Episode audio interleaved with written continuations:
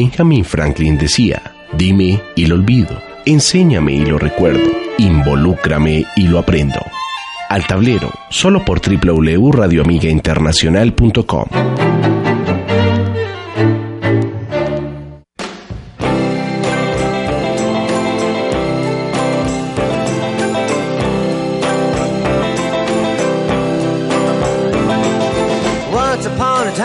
so fine,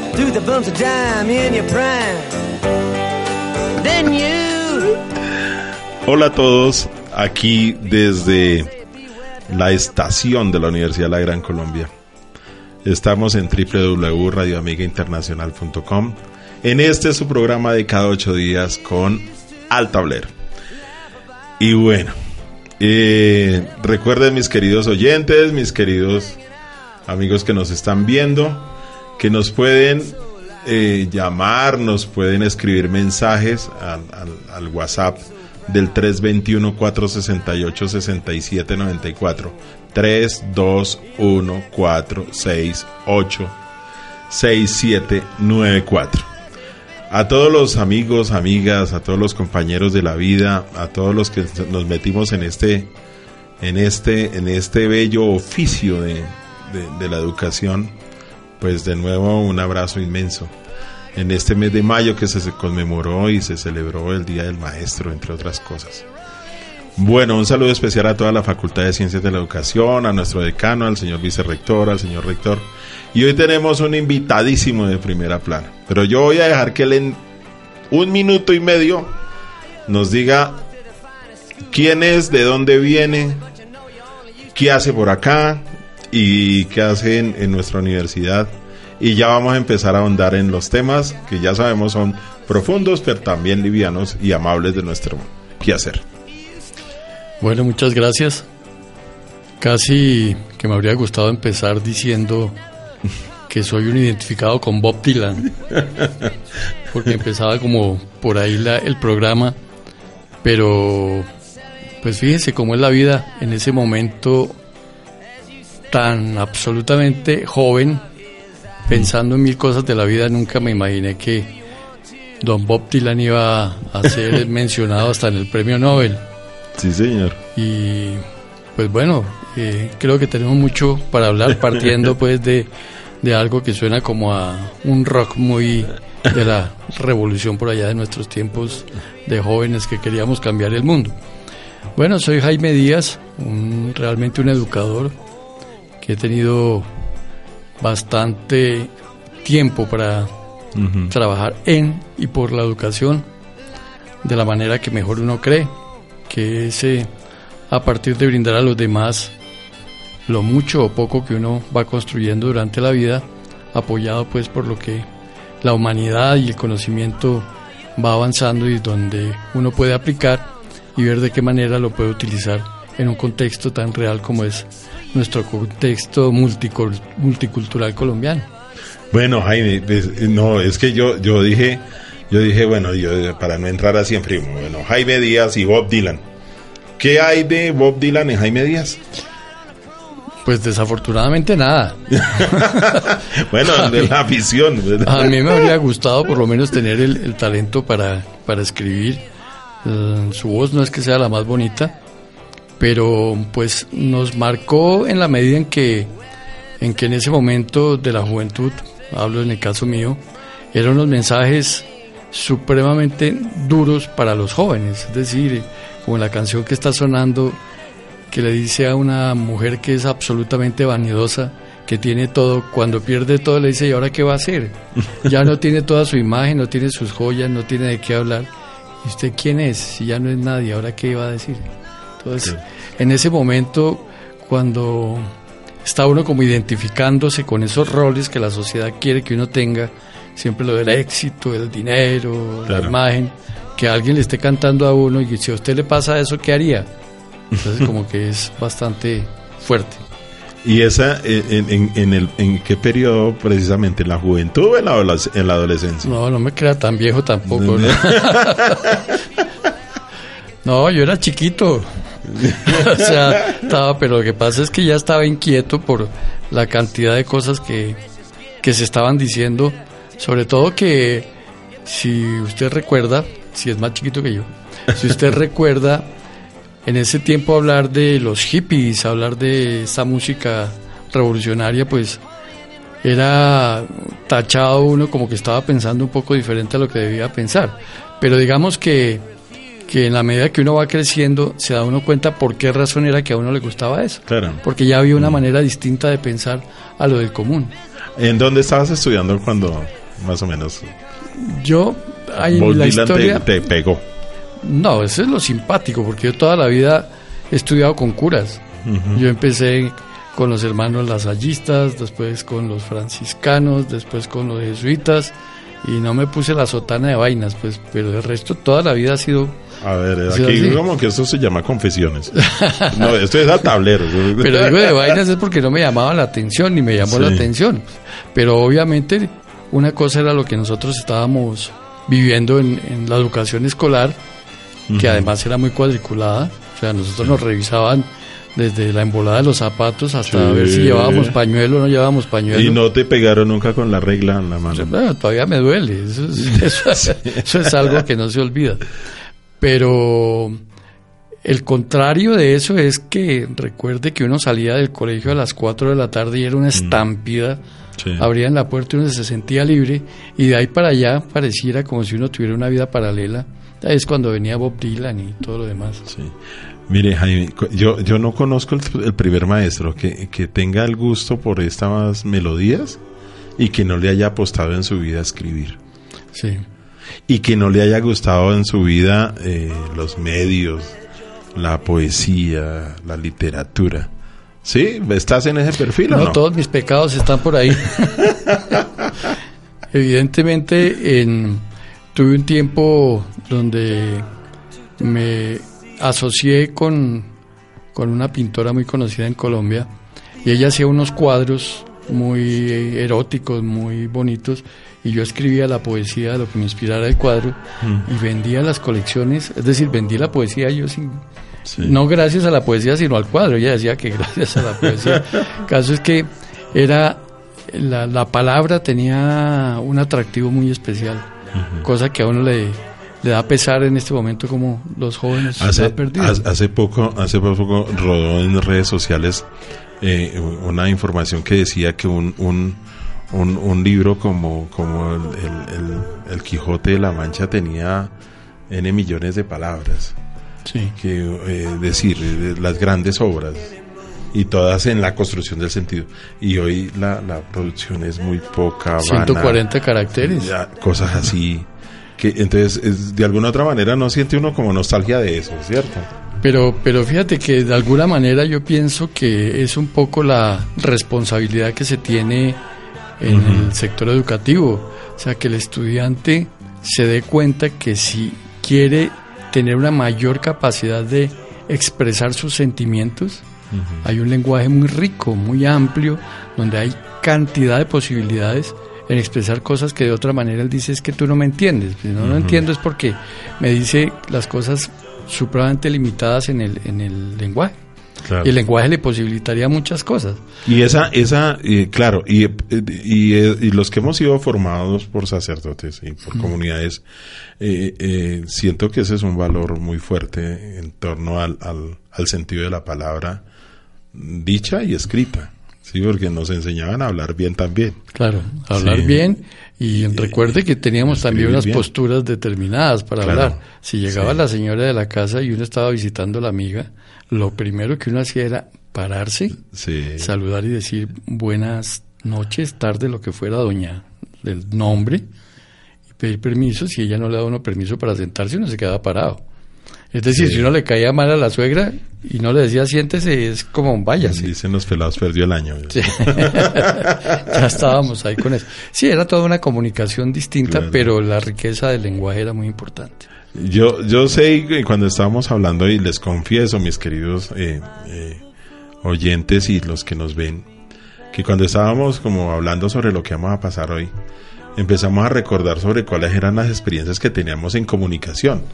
Y nada más y nada menos tenemos aquí a un presentador de una, de una programadora que existió hace muchos años. Sempro, háblanos de eso.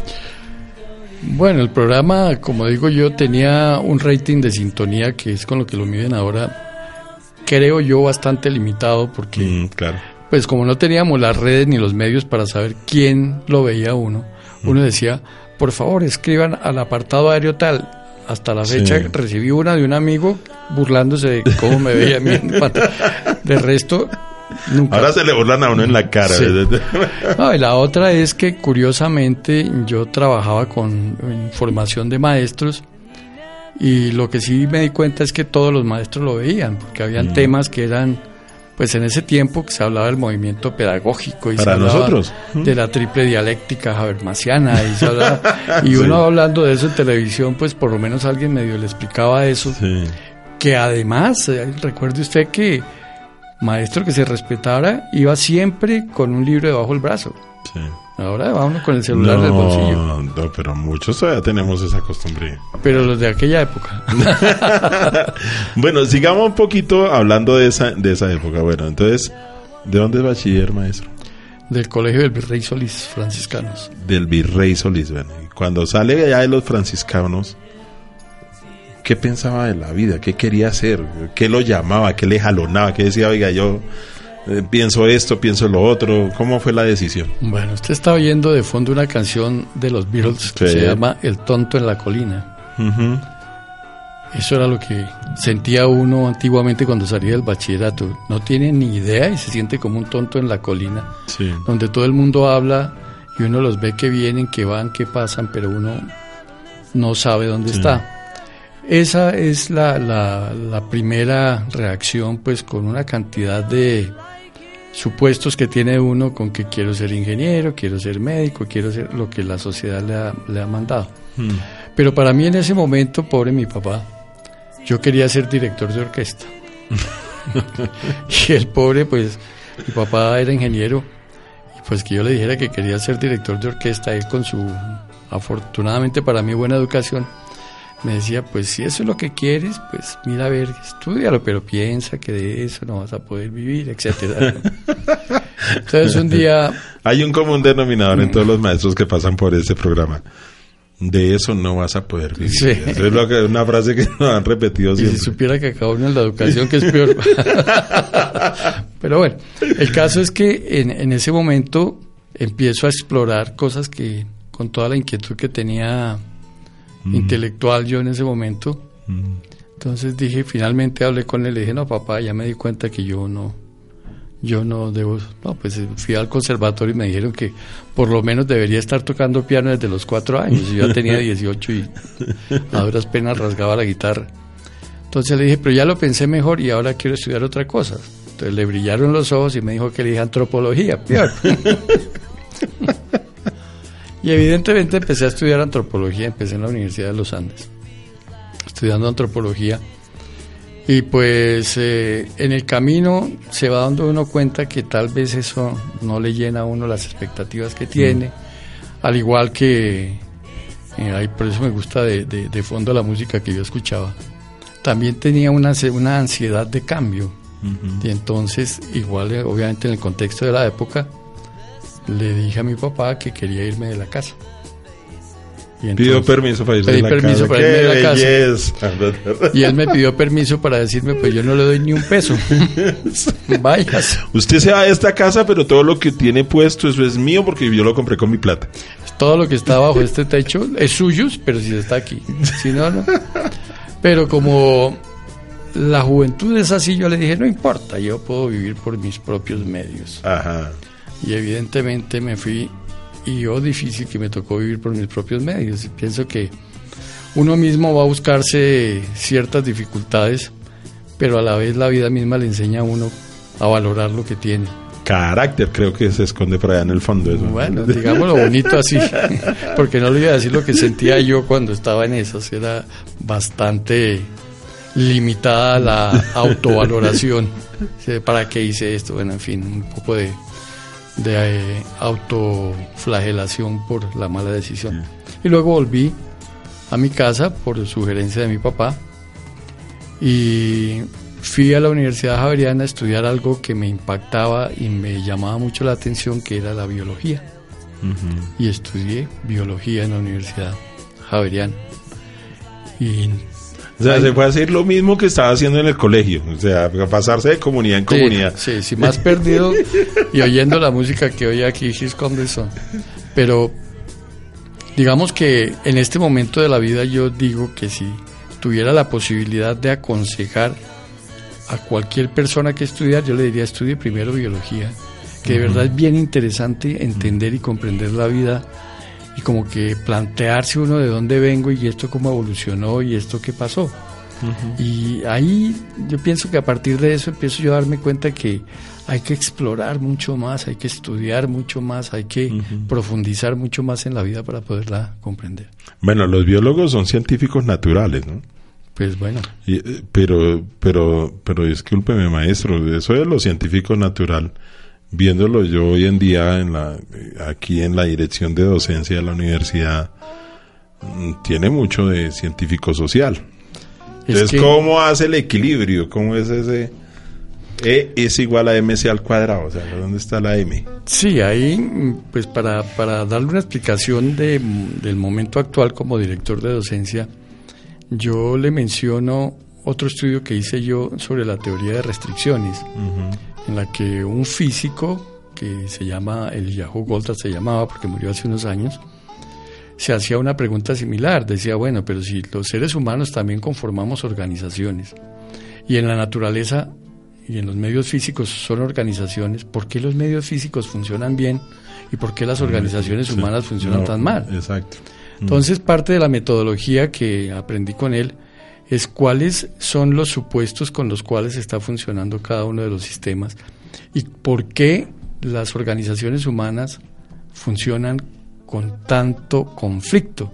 Y esa fue la palabra clave. Nosotros somos maravillosos para crear conflictos partiendo de supuestos falsos, o por lo menos de no, de no confrontar los, los, los supuestos.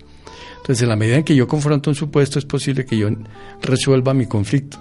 Y si yo dentro de las organizaciones resolviera los conflictos, el sistema podría funcionar mucho mejor.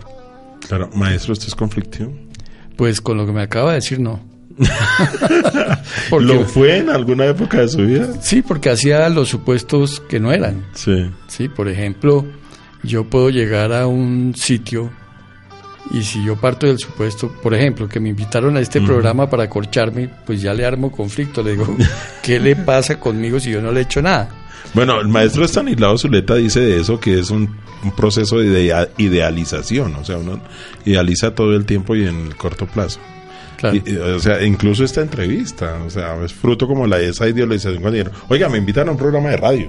sí, Entonces uno se imagina que es, todo es rosa.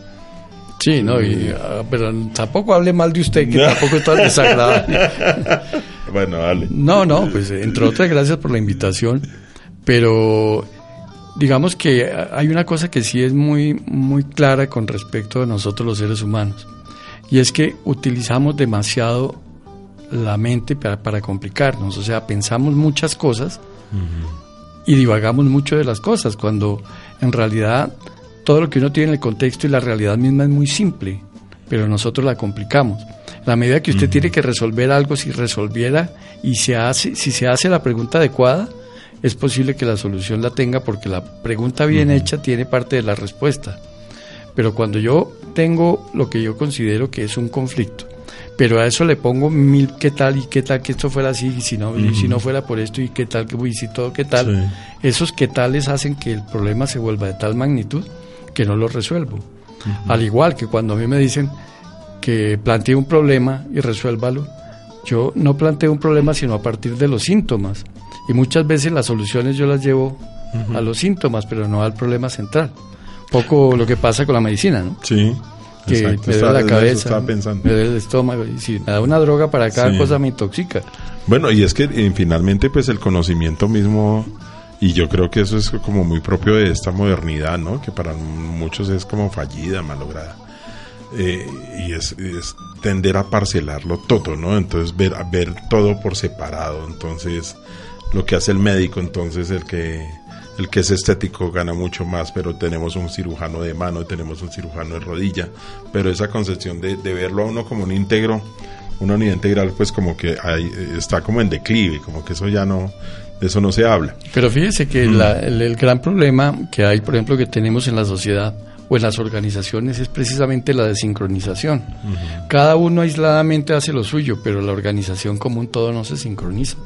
Entonces yo creo que si yo estoy dentro de esta universidad y usted está manejando el programa de radio y usted está hablando de educación y yo estoy hablando de formación de docentes, yo digo, ah, no, eso es problema del emisor, eso es problema de otra educación, cuando estamos hablando de la misma educación Claro. cuando cosas que están evolucionando desde la práctica suya son importantes para lo que yo estoy haciendo con los docentes en la práctica dentro de la, dentro de la academia. Entonces es de qué manera dependemos los unos de los otros y cómo somos un sistema en el que nos, en el que dependemos. O sea, una cosa mal hecha por una parte del sistema afecta a otra, quiera lo En la sinfonía del universo. es correcto. Sí. Maestro, su vida familiar, ¿cómo es? Seguro ya me va a poner un bolero por ahí, No, sí, yo creo. porque usted Sí, está. ¿cómo? No, mi vida familiar es una vida bastante calmada, digamos así, ya en a estas alturas de la vida, ¿no? Sí, más tranquila. No puedo decir que siempre lo fue. Tengo unos hijos, tengo mi pareja, tengo... Alguna vez oí una vez a, a uno de los integrantes de Lelutier Ujú. Que le decían, y bueno, ¿y usted qué piensa de los hijos? Dice, bueno, mi vida es muy simple. Dice, tengo un hijo y quisiera tener más. Tengo una esposa y quisiera tener más.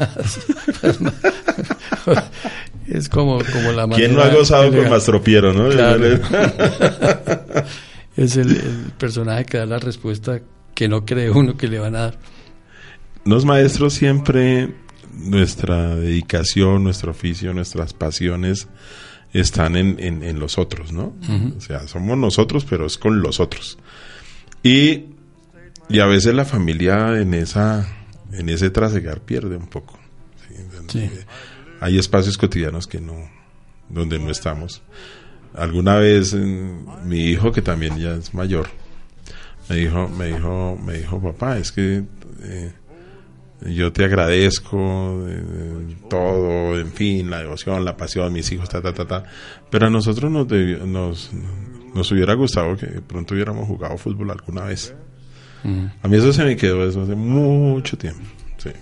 Bueno, claro que después con el paso del tiempo dijo otra cosa. Me dijo, bueno, papá, no me enseñaste a jugar fútbol, pero me enseñaste y me compraste los libros que yo quería. ¿Cómo haces esa relación ahí? Yo en creo... tu vida profesional, en tu vida laboral de maestro y tu vida familiar. Pues eh, queriéndolo o no queriéndolo, acaba usted de meterse en un, en un espacio por allá de esas intimidades que tiene uno y que pocas veces cuenta.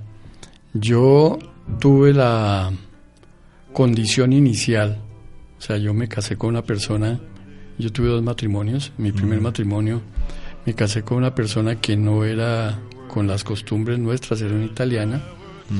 Y al cabo de un tiempo, cuando la relación uno quería que evolucionara, pues, por lo que sea, nos separamos, pero a diferencia de lo que le pasaba a todos mis compañeros de ese tiempo, yo me quedé con mi hijo. Entonces fui papá, mamá. Ujú. Y entonces eso es una condición muy distinta, porque Sí. fíjese que en la educación, esa característica de ser mamá, nunca nos la enseñaron. Siempre es una dependencia del hombre hacia la mujer, pero jamás se le ocurre a uno, ni siquiera los jóvenes ahora que están hablando de su autonomía y de su... saben cómo es un niño, cómo educar a un niño, cómo ser papá, por lo menos a las, las mujeres la mamá misma se preocupa por enseñarles algo, pero el papá de uno nunca le enseñó a uno cómo ser papá y mucho menos cómo ser mamá. Entonces, en, en esa, ahora para responder ya la pregunta, te digo, yo tuve la maravillosa dicha de poder convivir con mi hijo desde su pequeña infancia porque yo tenía que cuidarle en todos los aspectos. Ujú. Y, pero la única parte difícil que tenía yo allí, fíjate cómo es la vida, es que yo era pedagogo. Ujú. Y eso es una cosa terriblemente difícil, porque nada de lo que vaya a hacer él desde el jardín hasta la universidad a uno le parece que está bien hecho. Ujú. Entonces, eh, cualquier cosa que pasara en su colegio, yo iba allá, pero no sabía si iba como papá, como mamá o como maestro. En las tres la embarré, eso sí sé, porque no tomaba la decisión adecuada, porque estaba Claro. muy tocado por todo. Pero igual cuando yo iba a mi trabajo y hablaba de la educación de los niños, había muchas cosas que yo ya estaba cuestionando de la teoría. Y decía, nada, eso no es tan, eso no es tan cierto. Entonces, yo sí- entonces maestro, eh, no- no- nos está colocando a pensar en, eh, en la práctica y en la teoría. Sí. Sea, eso de que la práctica nos hace, nos forja, nos pule, nos talla. Y, y luego como que teorizamos, ¿no? Y a veces pasa como al revés. Entonces, esa vida familiar de la que el maestro nos, nos cuenta, ¿cómo marca su visión de hoy en la educación? Hoy, miremos, yo voy a preguntar el sistema educativo colombiano, estoy en educación superior, ¿cómo, cómo, cómo pegar, cómo hilar esa experiencia de ser padre a tan- con un menor solito allá y, y- y hoy el mundo de la educación superior? Yo eh, practico una cosa que aparentemente es muy fácil, pero si no se hace sin cuidado no pasa nada, que es observar a los jóvenes, es escuchar a los jóvenes, es pensar qué haría yo si yo fuera joven en el contexto actual. Y se da uno cuenta que hay una riqueza gigantesca con cada una de las cosas que, que- que ellos están adquiriendo. Uno, en este momento, uno habla con un niño y el niño se le vuelve a uno, como dicen, un maestro de sabiduría. No porque el internet, no porque la red, no, eso no tiene nada que ver. Es por lo que él como sujeto piensa, lo que percibe y lo que le enseña a uno. Pero en la medida que la, la- la educación va subiendo de nivel, y ahí yo creo que ha sido uno de los defectos de los, de los docentes, hay un alejamiento, ¿no? Entonces que los, los muchachos de ahora son redes sociales, pero usted maneja las redes sociales, Claro. usted se ha comunicado con ellos por redes sociales, usted ha visto las redes sociales de ellos, usted sabe comunicarse con las mismas palabras que ellos, aprende uno para poder uno decir qué está bien o qué está mal, pero es que criticar es muy fácil, pero cuando uno ve, por ejemplo, ahora que, que me está comparando eh, cómo fue usted en su juventud y cómo, ve la juve- cómo veo la juventud ahora, que estoy en un contexto educativo distinto, pues hay muchas cosas que yo veo altamente peligrosas. Por ejemplo, suena la música, la música me trae, me evoca momentos que yo estaba con amigos, que tenía amigas, que tenía eh, una vida social que por pequeña que fuera era mucho más grande que la que puede tener cualquier joven hoy. Sin embargo, si usted le pregunta a un joven hoy cuántos amigos tiene, le dice que tiene miles de amigos, porque todos le hacen clic, pero él no interactúa, no interactúa lo que nosotros sí hacíamos. Nosotros era un proceso de interactuar, de interactuar continuo, ellos no. Entonces esa soledad, si uno no la entiende, los puede empezar a tratar de la manera como lo trataron a uno y es muy distinta, porque ellos tienen una serie de, de obsesiones, de necesidades que uno tiene que empezar a ayudarles a, a detectar. Ahí yo veo que hay una yo, diferencia yo grande. creo que, y, y en eso estamos totalmente de acuerdo, que a los maestros en ocasiones nos hace falta leer más la realidad en la que viven nuestros estudiantes. Eh, y en una sociedad, esto lo hemos dicho aquí muchas veces y, y no son palabras mías, en una sociedad prejuiciosa donde están los estereotipos, donde están los estigmas. Entonces, si vemos al del cabello largo y, ve- lo vemos peludo, etcétera, entonces decimos, uy, consume marihuana. Sí. Eh, si vemos a la, a la niña eh, vestida en minifalda, bueno, en fin, lo que sea, está buscando novio. Entonces, en ese tipo de, de- de cosas nos de pronto nos hace falta un poco como leer más detenidamente cómo es que están nuestros estudiantes, nuestros jóvenes. Y indudablemente ahí se pega otra gran cosa, que es el, el- tema de investigar la realidad. ¿Cómo concibe, maestro, usted la investigación de la realidad en la que vivimos hoy? ¿Qué nos aconseja, más bien diría yo? Mire, mire un poco la coherencia de, lo que estamos hablando. Mm, yo hablaba ahora de los seres humanos somos muy dados a crear conflictos. Si uno un conflicto no lo supera, se le convierte en un problema. En la investigación hablamos de cuáles son los problemas que yo entro a investigar para ver qué solución les doy. Pero si yo mirara de los problemas, qué conflicto lo generó, puedo entender mucho mejor el problema. Es parte de la metodología que hago yo con mis estudiantes cuando estamos trabajando en investigación. ¿Por qué está ese problema? ¿Qué conflicto hay detrás del problema? Si, en, si en, eh, Colombia hablamos de que es un país que ha pasado por unos momentos de violencia muy fuertes, ¿qué conflictos lo generaron? Entonces, cuando vamos nosotros a, a, estudiar y analizar ese conflicto, entendemos una serie de razones que nos han llevado hacia esa situación tan, tan difícil que se está viviendo.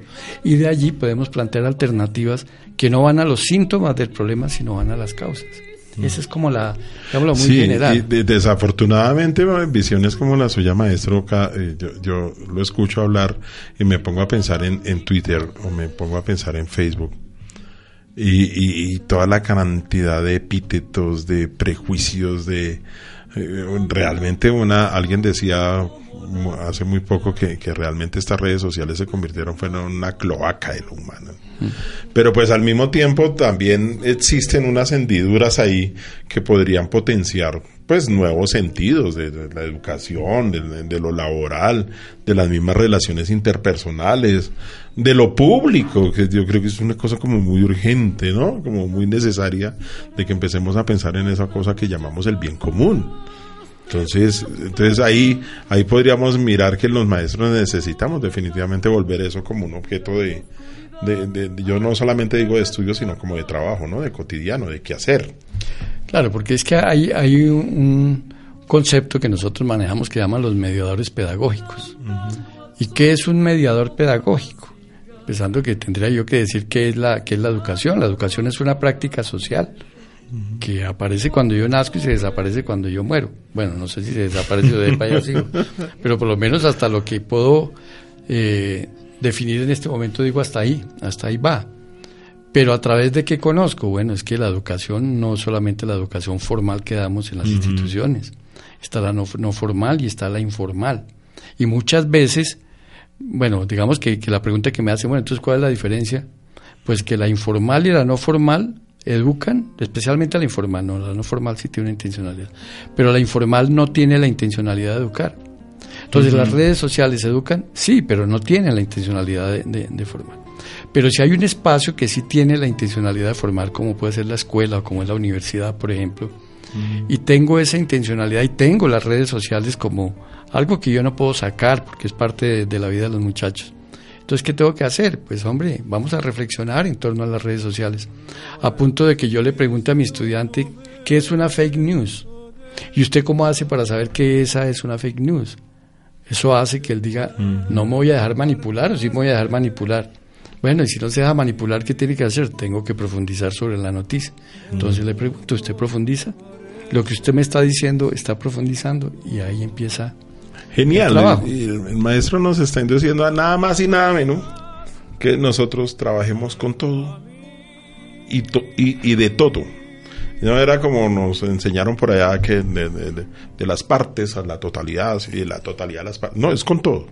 Entonces son totalidades, ¿no? Claro, ahora, el, el, el concepto mío es que la educación tiene que ser un medio de reconocimiento del individuo en su propia realidad para poderla transformar, uh -huh. que es el problema que, que, hemos tenido en la educación, que uno va a clase y le enseñan algo que uno dice, ¿eso para qué sirve?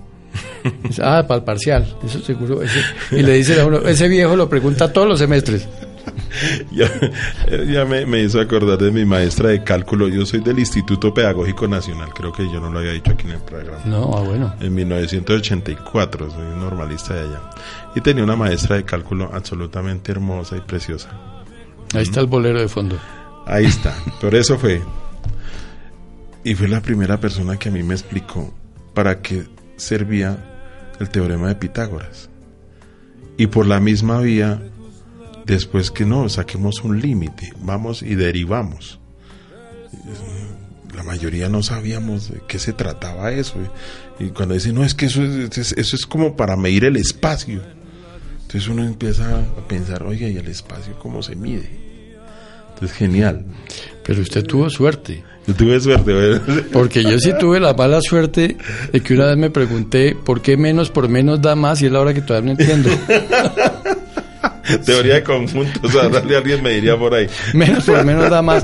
Y el profesor me dijo, hombre, estos matemáticos, toda la vida se la gastaron llegando a decir que menos por menos. Y usted ahora viene a preguntar déjelos tranquilos. Y mire, y mire que seguimos hablando acá y estamos pegando cosas. Cuando el maestro me dice, no es que yo soy biólogo, Y entonces resulta que por ahí un escritor que yo sé que lo ha leído dice, no, es que la biología del amor.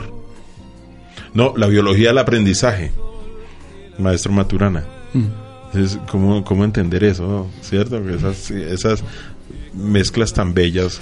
Pero mire, mire que, que es todavía mucho más, eh, puede uno profundizar mucho más.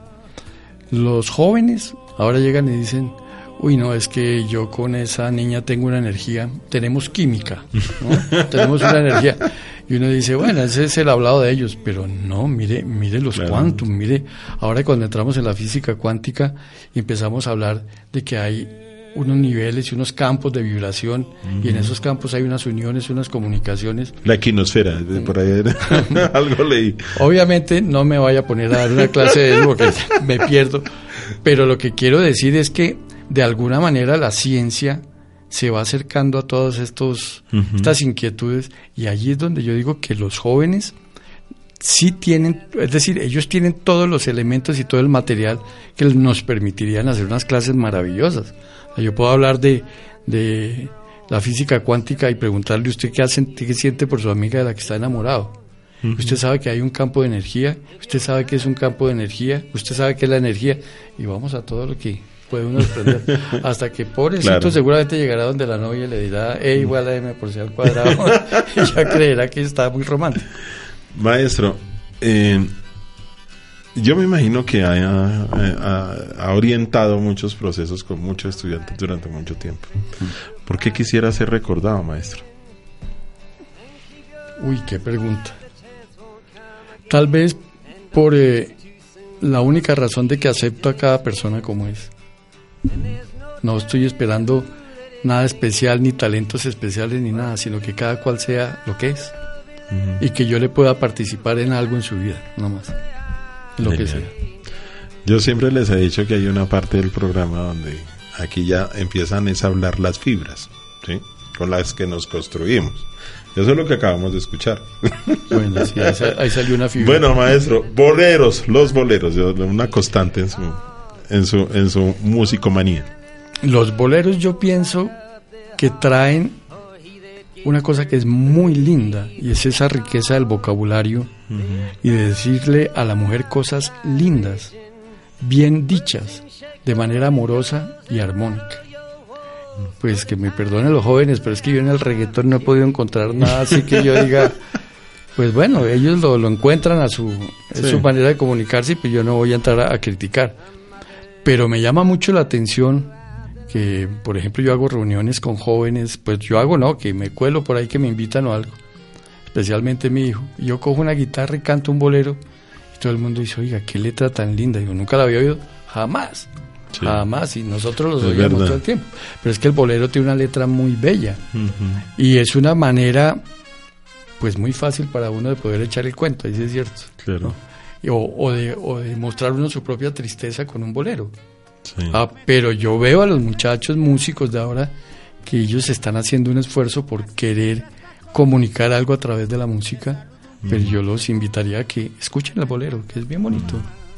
Ya hace, po- hace poco un grupo de, de- de jóvenes en Ciudad Bolívar está, hicieron una versión de un bolerazo en salsa de Pete el Conde Rodríguez, Convergencia, y lo escuché en rap. Claro. Y yo, yo como que no, como que no asimilaba. Le dije, hermano, vuélvame a cantar. Y, y no, sí. Y les pregunté, bueno, ¿qué es lo, qué qué es lo que dice ahí? Y mira, Pero un, mire- un diálogo hermosísimo. Y, y vuelvo y repito, no tenía ni idea que, que, que, esa- que estaban haciendo en ese género eh, un bolero de esa talla. Fíjese que, que hay, hay, hay un punto que es clave acá. Fíjese que casi todos los jóvenes cuando van al bolero, van a inclusive a cierto tipo de salsa, es porque los han escuchado en la casa. Claro. Siempre es un papá que le gustaba o la mamá que oía los boleros. o- y yo únicamente diría, eh, aprovechando este espacio, mire, el espacio del hogar es un espacio sagrado para la educación. Es el sitio donde los muchachos están introyectando absolutamente todo. Es posible que el papá oiga boleros y le apaguen a uno el radio, el equipo, lo que sea, o que le digan papá deje de oír eso, pero eso les queda. Y en el momento en que son conscientes o que tienen una necesidad de expresar algo, dicen, yo me acuerdo que mi viejo oía eso. Si usted escucha a los muchachos cuando cantan y dice, ¿usted por qué le gusta eso? No, es que mi papá o mi mamá escuchaba siempre en boleros de eso y por eso a mí me llama la atención la letra. Entonces, el hogar que es el sitio donde uno llega, es que estoy cansado, donde ¿no? Fíjense que son los, los sitios, y yo lo decía alguna vez en una conferencia, el sitio más antierótico de la pareja. La señora cuando sale a trabajar el lunes sale lindísima, peinada, maquillada, todo lo demás. Uno sale con la corbata, la pinta y todo. Y llega el sábado y es con la sudadera de todos los fines de semana, arrugada y vieja, no se baña. La que da pena, ¿verdad? Y si llega a visita, se baña, pero si no llega a visita, sí, pues no, hombre. Y eso es el. Bueno, en fin, eso es como. Por decir algo que es real. Yo hace, hace muy poco, y hablando de, de, esa, de esa herencia cultural que hay en la música, eh, eh, bueno, alguna vez estuve en un festival de, de, al llano, de música llanera y de joropo, y tuve la fortuna de escuchar a Aries Vigo, al Cholo Valderrama, a Walter Silva y a Reinaldo Armas, los cuatro en escena. A mí lo que me causaba curiosidad era que todo el estadio, porque eso lo hacen en un coliseo cerrado en Villavicencio, se sabían todas las canciones. Yo dije, bueno, pues eso es normal, o sea, eso lo puede escuchar uno con el vallenato, con cualquier otro género. Pero eran los niños, los niños, niños de 4 o 5 años, entonando las canciones del Cholo Valderrama o el chino de los mandados del Walter Silva. Yo le decía, pucha, esto no muere aquí. Y qué maravilla que eso pase, ¿no? No muere acá. Entonces yo sí creo que, que, que en lo que estamos hablando, en esas narrativas que se cantan, ¿no? De hecho, creo que así les dicen las narrativas cantadas, pues está toda la herencia cultural de un pueblo. Yo creo que en los maestros debemos necesariamente eh, aproximarnos a ese, a ese tipo de lenguajes y, y mirar qué hacemos con ello. ¿Sí? Uy, creo que nos van a hacer un atentado. bueno, maestro, eh, un poco, un poco más de eso que yo siento que le, que a usted le, le gana. Voy a poner un, un escenario. Maestro, resulta que el profesor de, eh, de educación y pedagogía no fue a la universidad. Y usted tiene ahí 40 muchachos sentados. Maestro, ¿usted qué les dice cuando entra al salón a esos 40 muchachos? Estamos hablando de educación y pedagogía. ¿Qué deben saber de educación y pedagogía? Sí. ¿Cómo, ¿Qué les dice de primerazo? Son 40 que están ahí. Resulta que el profesor de educación y pedagogía no fue. ¿Qué les enseño para ¿Sí? ellos? La pedagogía es la reflexión sobre la práctica educativa y la educación es el cotidiano vivir. Invéntese algo, craníese algo que le permita a, a, las personas, a sus alumnos, a sus estudiantes, mm. explicarse el porqué. Yo, por ejemplo, si usted me hubiera cogido en este momento después de la charla de hoy, yo diría, vamos a hacer, vamos a diseñar un curso que se llame el reggaetón como metodología de aprendizaje. ¿Para qué me puede servir? Primero les gusta, ya voy a hacer una clase agradable. Segundo, descompongamos la letra y digamos qué quiere decir ahí. Y si eso quería decir, ¿cómo lo diría de otra manera? Y a mí me da, me da la pequeña sensación que de esta conversación va a salir un diplomado. sí, estamos haciendo ese curso completo. Sí, pero, pero yo pienso que es la única manera. Es decir, todo lo que tenemos en, en, en la vida, en la práctica, es material pedagógico. Son mediadores pedagógicos. Me está diciendo Juanito, nuestro director de la estación, que Walter Silva estuvo aquí y nos dejó un, un, CD con música de Walter Silva autografiado. Qué maravilla. Nosotros en Radio Amiga, pues aquí, aquí mejor dicho, esto pasan cosas inesperadas. Hay un programa que llama La Rocola, yo lo sigo. Entonces es la vitrola, perdón, la vitrola, no la rocola. Yo hice rocolas alguna vez. Es que la rocola era antes que la vitrola. Eso era mucho antes, sí. ¿Las conoció? ¿Se acuerdan las de acetato? Sí, sí, sí. Claro. Eso, era una, eso, era mágico, ¿no? Uno no se explicaba cómo. Claro, ¿no? Y fíjese lo que es interesante ahora, cómo los acetatos vuelven a llamar la atención sí. en los jóvenes. Yo le preguntaba a mi hijo, ¿pero qué le gusta del acetato? Y finalmente él me decía, no solamente la calidad del sonido, sino que es que ese ruido de del rayado del, del, disco es lo que más llama la atención porque los pone en un plan y la otra que para cambiar de canción tiene que levantar el brazo de la aguja No es, entonces da otra, otro tipo de, de relación con, Sí. con el acetato y con la música. Y yo creo que esas experiencias maravillosas, cuando íbamos a, a ¿cómo era que llamaban estas? Codiscos, eh, CBC, eh, que iba a discos fuentes. yo no iba a comprarse un disco y yo no tenía el placer de mirarlos todos. Y todos los precios, ¿no? Y no tenía sino para uno. Y no tenía sino para uno. Y uno perfectamente podía dar una, dos horas. Yo creo que eso era hasta un ritual muy sabroso. Claro, y ahí la, la importancia que tenía la carátula de los discos. Sí. porque uno era era era una especie de ritual uno ponía el disco por ejemplo aquí están sonando los panchos creo. Sí. Yo ponía el, el disco de los panchos y miraba a los panchos y me los imaginaba cantando claro. pero no estoy hablando de ser un niño de 8 años estoy hablando de ser un No, adolescente ya. mayor Claro. es más en este momento yo pongo un acetato y miro la carátula y me quedo mirándola y buscándola Bueno, claro que no los acetatos de los 14 cañonazos, que No. fue las primeras mujeres desnudas que nosotros vimos en nuestras vidas. no, no, no, no, no, un pecado Cuando salía Noel Petro y... Sí, sí. Entonces, no, no, yo no pecaba. Yo miraba la sota de bastos. Eso está genial, eso sí está muy genial. Bueno, claro que también es un acto como muy parecido a cuando uno... Lástima las bibliotecas como se acaban. Aquí en la Candelaria tenemos a, a la Lerner y tenemos aquí el, el Fondo de Cultura de México, que tal vez conservan eso, ¿no? De que uno puede entrar y pasarse una tarde completa seleccionando un libro. Nos pasaba igual con los discos. Sí, y, y ya como no en esa entrega, yo sí creo que, bueno, yo no tengo nada, seguramente pues es otra forma de hacerlo, pero es como, como cuando uno compra por catálogo, siento que eso es como muy frío, ¿no? ¿No le parece, maestro? Pero es que yo era de los románticos que creía que los estudiantes en las universidades no iban a, aprender, no iban a perder el gusto por la lectura. Y creo que me quedé un romántico. Porque Sí, ellos tienen un libro y dicen, profe, ¿lo puedo bajar? Pues bájelo, eso sí, usted verá cómo lee. Pero ellos tienen, y, y lo he hecho con observación seria, ellos tienen, bajan el libro y leen las tres páginas primeras o cuatro. Y en la cuarta algo les pasa en los dedos y en la cabeza y empiezan a, a cambiarse a Facebook, a, a preguntar mil cosas y se, se disipan muy fácil, se van muy fácil de la lectura y no le paran bolas. Y cuando uno les pregunta qué decía el libro, no dicen lo que decía el libro porque ellos están pensando otra cosa. Eh, muy pocos, a muy pocos he logrado eh, convencerlos de que lea el texto y léalo con gusto. Repita la página, pase, pase a la página anterior. Ojiero. es que los maestros a veces se nos olvida. Yo, ¿cuánto tiempo? Y eso me lo enseñó a mí un profesor de, de, de- de español hace muchísimos años. Y él me enseñó a que nosotros teníamos que leer el cuento en voz alta.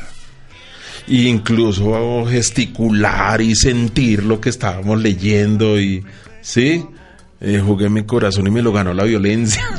Entonces uno podía decir esto y después eh, preguntarle al niño que, que, que, que como que eso que acabo de leer qué relación tiene con su vida. Entonces yo creo que a muchos nos engancharon en la altura fue así sí porque leíamos a Julio Verne porque es que imaginarse uno eh, dar la vuelta en un globo a la tierra cuando eso era impensable pues en, ese momento a uno lo van enganchando cuando le van a preguntar bueno y usted no ha soñado con volar entonces por ahí fácilmente uno despertaba esos gustos y esas aficiones. Hay un libro de Gianni Rodari que se llama. La fantasía de la gramática. sí Perdón, gramática de la fantasía. gramática de la fantasía de Gianni Rodari. Ese, eh, ese libro para mí fue maravilloso porque él lo trabaja con niños, yo lo trabajo con adultos. Y yo, por ejemplo, a los muchachos les digo, ¿y qué pasaría si? Que es uno de los cuentos que él tiene ahí. Digo, ¿qué pasaría si la escalera que baja de este piso siguiera bajando y bajando y usted llegara al centro de la Tierra? ¿Qué pasaría? Cuando uno rompe el esquema del muchacho de esa manera, pues empieza a crear mil historias y cuentos y se da cuenta él mismo que tiene una gran riqueza interna en imagina- imaginación, creación, etcétera. Entonces, lo que yo trato de hacer al llevarlo a los libros es que a los estudiantes siempre les digo, vaya a un libro, pero vaya con una pregunta, que el libro le va a responder. Si el muchacho no se hace la pregunta, yo se la hago. Por ejemplo, yo le puedo decir, ¿cómo cree usted que fue su sexualidad cuando era niño? Entonces, no, pues normal. Bueno, pues le hace los ensayos de Freud sobre lo, que es el desarrollo de la sexualidad infantil. Cuando él va a leer el texto, tiene una pregunta de cómo fue él y lee todo el texto. Pero si yo le digo, para este semestre tienen que leerse En busca del tiempo perdido de Marcel Proust. El que perdí el tiempo fui yo. La montaña mágica. Yo, yo, yo, yo no pude la primera vez. Está confesando. No, ya me estoy confesando. Claro, porque no tenía ninguna pregunta con no había pregunta, sí. Entonces es, y es la única manera que, que, puede uno buscar, por lo menos, para que los estudiantes como que amen nuevamente la, la, la lectura. La lectura es bien importante y recuérdese que nosotros en nuestra infancia nos, nos decían siempre mm. que la cultura, el saber, la inteligencia, todo era los libros. Y era como una obsesión que tenían los padres de todos, decir, lea, lea, lea. Maestro, ¿qué libro se, le, se está leyendo en este momento en la actualidad? Cuando usted llegó a mi oficina estaba leyendo un libro que se llama La Sociedad Líquida, de Bauman. Bauman. Mm. Me pareció, pues me parece que por lo menos es una manera distinta de, abordar las, la, temática de la vida cotidiana. Pero en general soy todavía de los que no lee un libro, sino lee muchos libros al tiempo, porque ya hasta uno, o sea, ya dedicarse uno a leer solamente un, libro no es, no es muy común. Y la otra es que depende mucho del proyecto que esté desarrollando en la universidad. Sí, uno se vuelve muy funcional y muy operativo y, y alguna otra cosa. Pues mis queridos oyentes, ustedes han escuchado al maestro. Yo sé cuántos comentarios me van a dejar en este programa. Eh, me encantaría tener la oportunidad de enviarle el link al maestro con todos los comentarios que nos hagan. Pues y a ver, a ver qué resulta de esto. Maestro. Muchas gracias. Un minuto para que se despida. Muchas gracias por la invitación. Muchas gracias por entender esa pregunta que le hacen a uno. ¿A usted qué música le gusta? Empiezo con Bob Dylan, paso por, por boleros. Pero lo que sí eh, tengo yo muy claro en este momento de la vida, escucho mucho la música clásica. Me llega mucho al alma pero me llega porque ya he pasado, pienso yo, que por toda la otra cantidad de cosas. Pero si usted me lleva al estadio de Villavicencio y me pone lo que usted me dijo que era un concierto, no lo dude. Ya dentro de poquito lo voy a disfrutar. lo voy a invitar porque yo no, yo no pierdo. muchas gracias. Bueno, mis queridos oyentes, estamos en Altablero. Y pues como siempre, en la próxima semana eh, a esta misma hora vamos a tener otro gran invitado en esta serie que denominamos Maestros, Vida y Obra. Muchísimas gracias y hasta pronto. Gracias.